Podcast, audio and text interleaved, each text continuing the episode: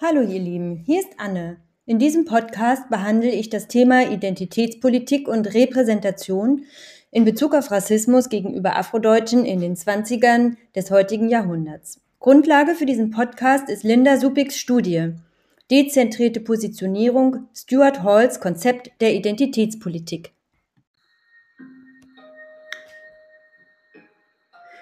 Identität überbrückt die Kluft zwischen dem Innen und dem Außen, zwischen der persönlichen und der öffentlichen Welt. Identität als Prozess des Werdens gesehen. Identität vernäht das Subjekt mit der Struktur.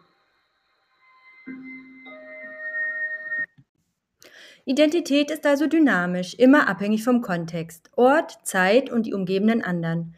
Politik beginnt dort, wo Individuen diesen Prozess beeinflussen wollen. Warum ist es immer noch wichtig? Stuart Halls Theorien sind heutzutage wichtiger denn je.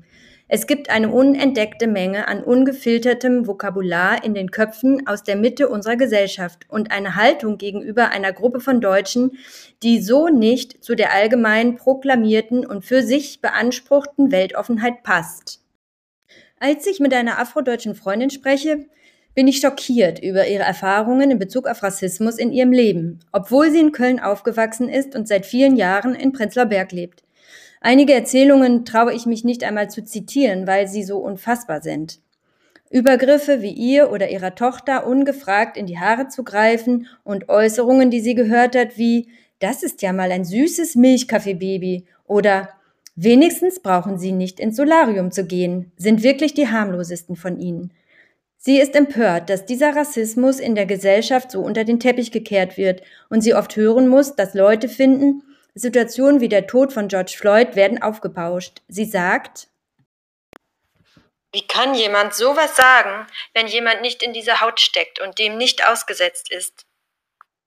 Ich bin nur froh, dass man es meinen Kindern nicht so ansieht, ihre Haut nicht so dunkel ist. Ich hätte Angst wegen dem Berliner Umland. Keiner der anderen hat etwas gesagt, als die Verkäuferin rief, obwohl ich direkt neben ihr stand. Ich bräuchte hier mal einen Sklaven, der mir die Regale einräumt. Mein Vater hatte 30 bis 40 Jahre eine leitende Position in einer Klinik in Köln und es verging kein einziger Tag, an dem er nicht gespürt hat, dass man ihm diese Position nicht gönnt. Hier in Deutschland herrscht immer noch ein Alltagsrassismus, von subtil in Form von Fremdheit und Ignorieren des Themas bis offen ausgelebt und so schockierend und erschütternd, wie meine Freundin ihn geschildert hat. Oder nehmen wir die Diskriminierung bei Vermietung von Wohnungen oder schlechtere Chancen im Bewerbungsgespräch als Beispiel. Auch in der Politik werden kaum Ämter von Afrodeutschen besetzt, und wenn, haben sie mit rassistischen Drohungen zu rechnen. Oder wann zum Beispiel sieht man denn mal afrodeutsche PolizistInnen? Oder wie ist es mit SchauspielerInnen? Das ist eine nicht hinnehmbare Ungleichheit. Auch wenn die Black Lives Matters Bewegung, gegründet 2013, kaum mit der Black Consciousness Movement Bewegung der 60er Jahre verglichen werden kann, da sie aus einer ganz anderen Situation heraus agiert, denn vor dem Gesetz gibt es ja eigentlich keine Unterschiede mehr zwischen Afrodeutschen und anderen Deutschen, kann sie als Identitätspolitik 1 nach Hall betrachtet werden, ebenso wie die Solidarisierung mit ihr durch SportlerInnen in verschiedensten Disziplinen. Black Lives Matters als Bewegung wendet sich an andere Minderheiten und solidarisiert sich mit ihnen unter Vernachlässigung von vorhandenen Unterschieden, um für ein Gehört und gesehen werden zu kämpfen. Zum Beispiel aus der Musikbranche sind einige afrodeutsche KünstlerInnen bekannt, die in vielen Fällen Identitätspolitik betreiben, indem sie die bekannten Verallgemeinerungen in ihre Texte einbringen und damit kokettieren.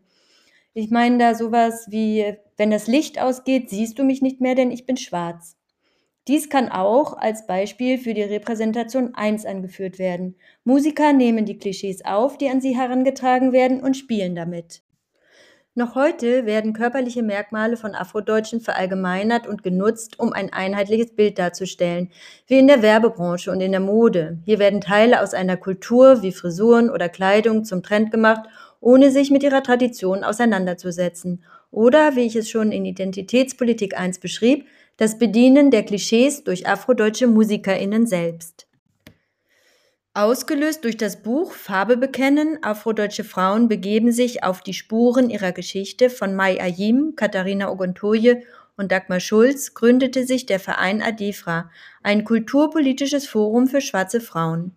Die Autorinnen erforschten die schwarze deutsche Geschichte und machten auf die besondere Situation schwarzer Frauen aufmerksam.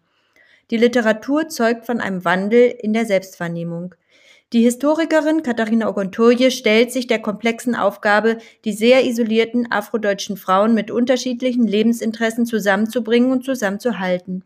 Sie betrieb Identitätspolitik 2, ebenso wie Nkechi Modubuko, eine promovierte Soziologin, die seit 20 Jahren als freie Moderatorin arbeitet. Sie hat zahlreiche Bücher und Artikel über das Thema Rassismus geschrieben, in denen sie sich für Empowerment einsetzt.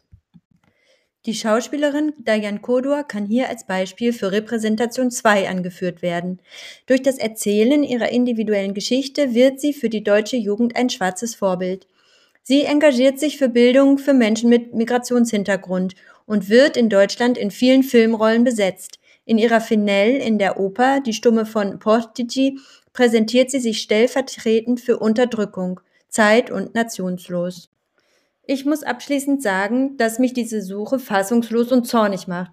Warum wird es so versäumt, sich mit diesem Thema zu beschäftigen und nicht anerkannt, dass diese Einstellung noch lange nicht aufgearbeitet ist? Warum muss ein Teil von Deutschlands Bevölkerung damit rechnen, bei einem Gang aus der Tür plötzlich in bodenlose Ignoranz zu versinken?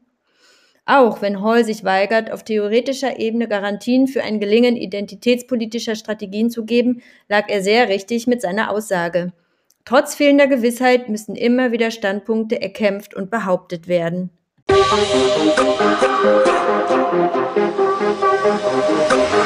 Musik